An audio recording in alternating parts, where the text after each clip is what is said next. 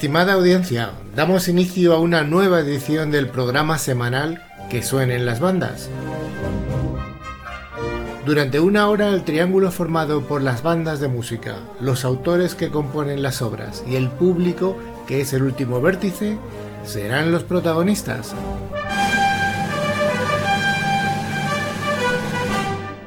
Mandamos un saludo a todos nuestros oyentes, tanto de España como de otros países, puesto que somos escuchados tanto a través de la red de emisoras DFM que difunden el programa, como a través de los podcasts disponibles en todas las plataformas como Spotify, iTunes o iVoox. Os recordamos que tenemos un buzón de correo al que podéis escribirnos durante toda la semana. El buzón es que suenen las bandas gmail.com y también podéis enviarnos vuestras notas o de voz o sugerencias a nuestro WhatsApp del programa que es 669 180 278. Carlos Lillo y Maribel Morales os traemos cada semana nuestro programa Que suenen las bandas, eligiendo temas musicales que esperamos sean del agrado general y evitando en lo posible aquellas composiciones que puedan representar una dificultad en su audición.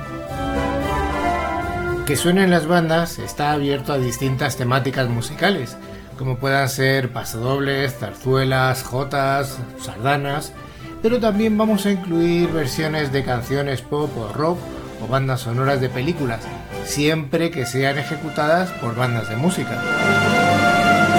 Que suenen las bandas programa agrupaciones de primer nivel, sin importar su procedencia geográfica, pero no nos olvidamos de bandas locales en las que el entusiasmo general pueda suplir la carencia de virtuosismo en algunos de sus miembros.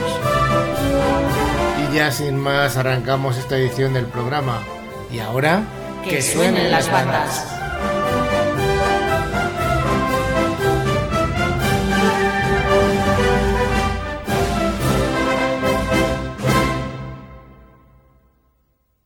Comenzamos el programa de hoy en el lugar donde los españoles damos inicio a cada nuevo año, la Puerta del Sol de Madrid.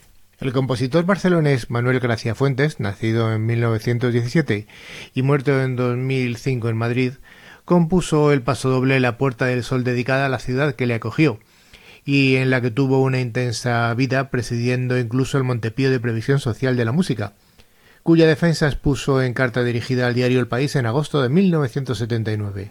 Gracia fue pianista, hijo de un torero y una bailarina, y vivió intensamente la época de esplendor de la radio en la que acompañaba al piano a los grandes programas de la época, como Ruede la Bola, o haciendo dúos con el gran Luis Sánchez Polac, más conocido como Tip.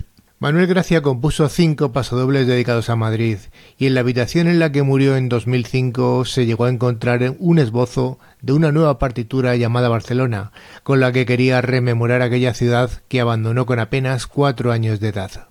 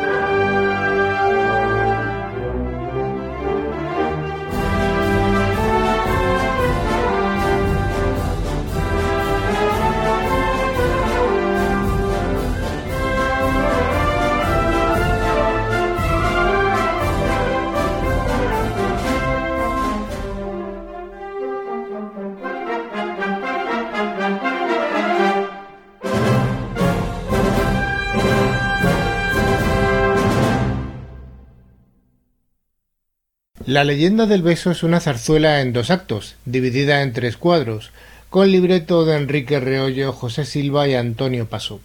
La música es de los maestros Reveriano Soutillo y Juan Bert y se estrenó con gran éxito en el Teatro Apolo de Madrid el viernes 18 de enero de 1924. A la música, indudablemente de gran calidad y vuelo lírico, se la puede considerar como una ópera en sí, dado el tratamiento tan profundo de las voces y la riqueza orquestal, raramente contempladas en la zarzuela, hasta la llegada de autores como Sorozábal, Guridi o Usandizaga, necesitando siempre de buenos cantantes y músicos. De esta obra se pueden destacar algunos números como la canción de Iván, Brilla Cuchillo, La Zambra o el celebérrimo intermedio, al que en 1982 puso letra Luis Gómez Escolar y la interpretó el grupo Mocedades con el tema Amor de Hombre. Con respecto a esta obra existe una extraña superstición. Generalmente es difícil de representarla entera debido a lo extenso de la partitura que a veces cortan en algunas repeticiones y frases. Pero la romanza que se suele eliminar es la de la invocación de Amapola, cuando lee las manos a Mario. Se dice que trae mala suerte al teatro donde se representa y hace que cosas extrañas puedan suceder durante la representación. La banda municipal de La Coruña, con Andrés Valero a la batuta, nos ofrece esta versión de la leyenda del beso.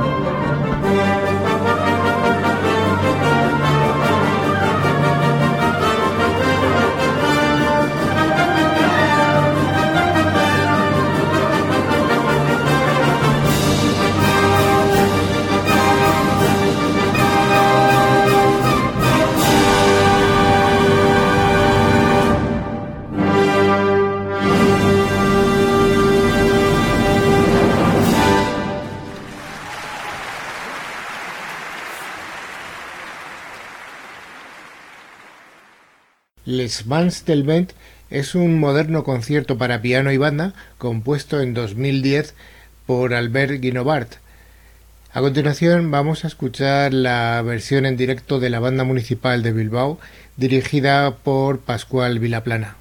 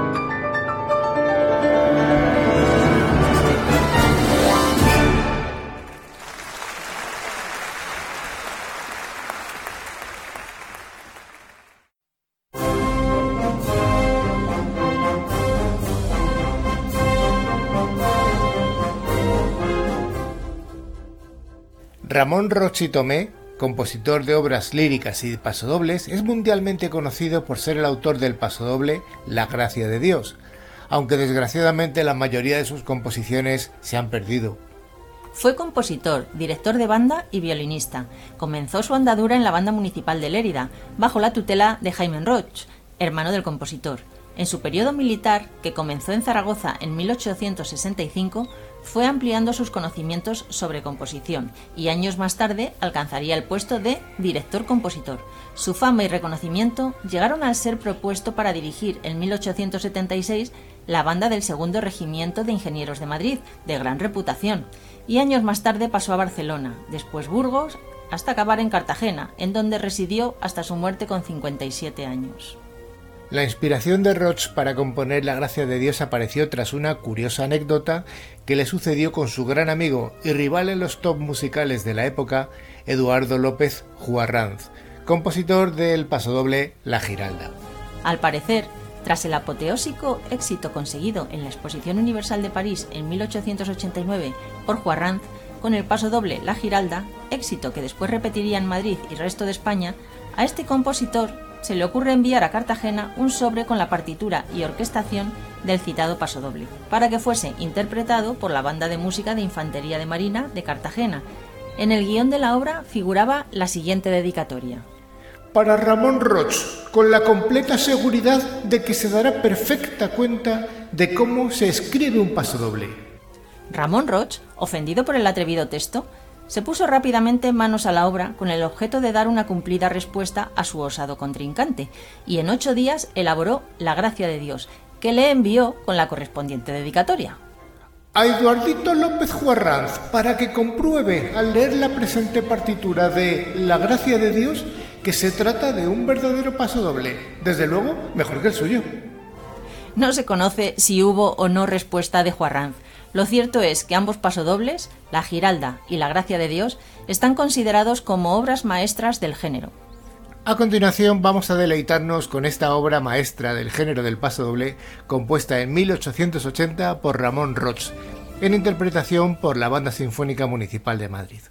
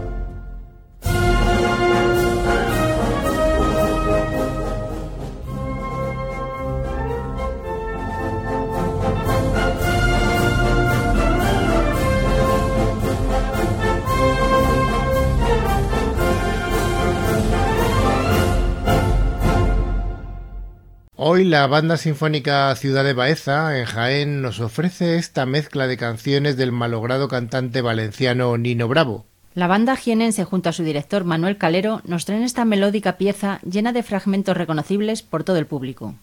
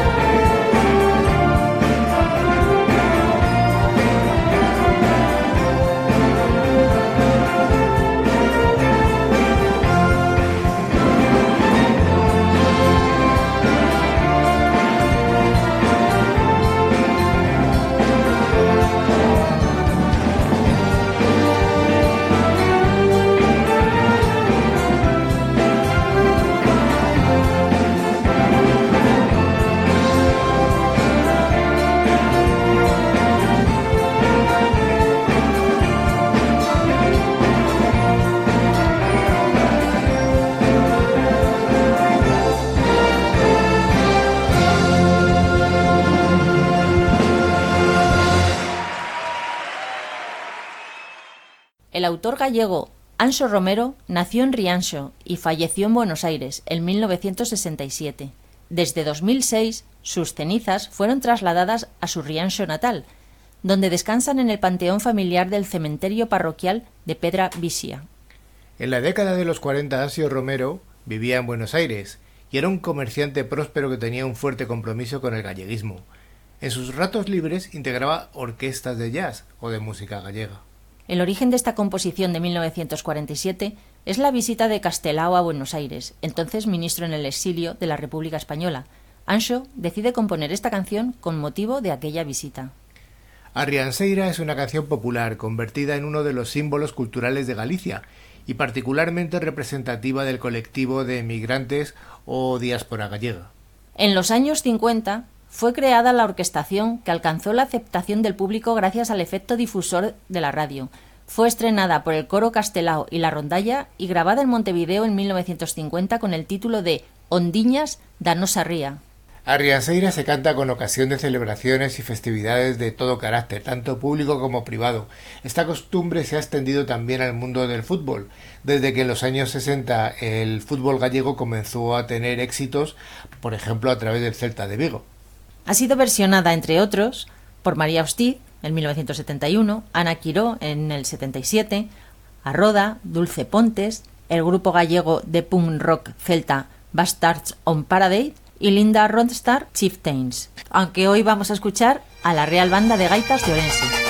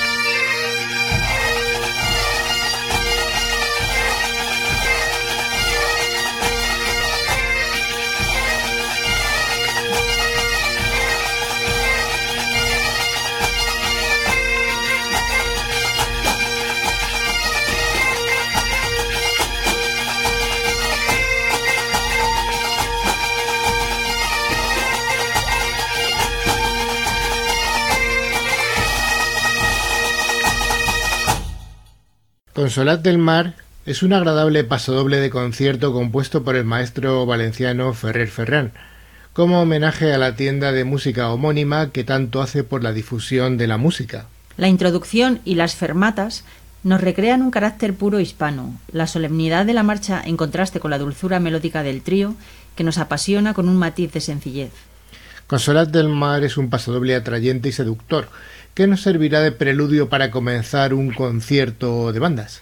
Esta composición fue estrenada el día 3 de diciembre de 2006 en el Palau de la Música de Valencia por la banda de la Asociación Cultural Alegro, dirigiendo el autor.